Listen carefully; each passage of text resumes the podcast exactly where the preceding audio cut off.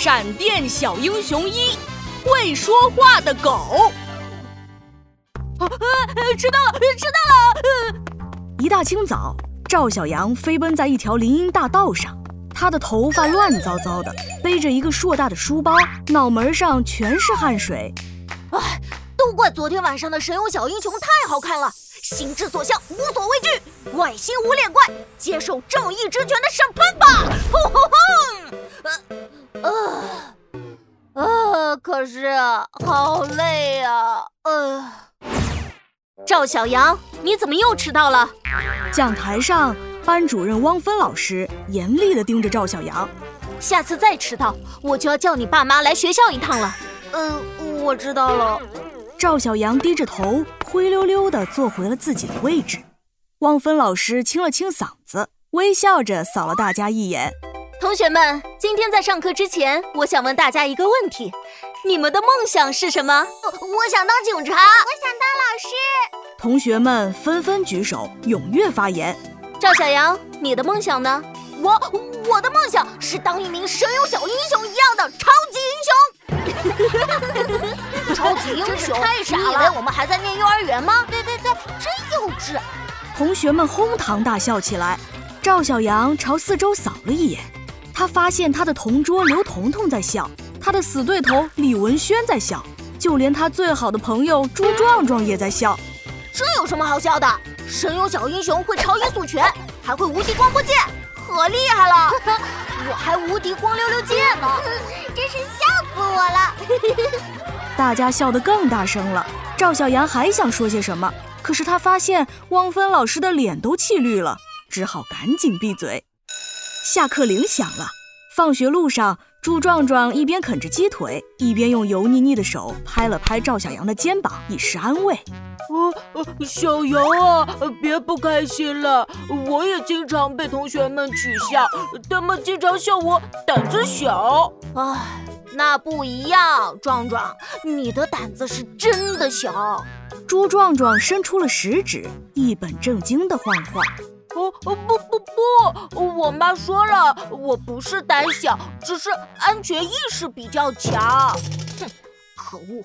当神勇小英雄有什么好笑的？至少当了神勇小英雄，我就不会迟到了。他有一辆光速飞行器，从我家到学校，咻的一下就到了。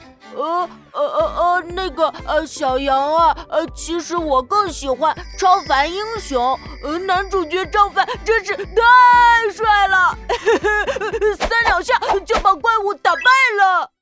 这时，远处突然传来了一声巨响，轰隆隆，紧接着大地也跟着晃动了两下。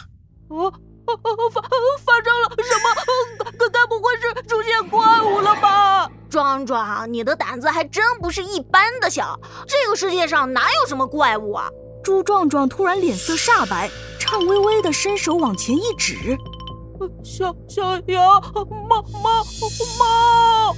赵小羊翻了个白眼：“哎，猫有什么好？哦，好大的猫啊！”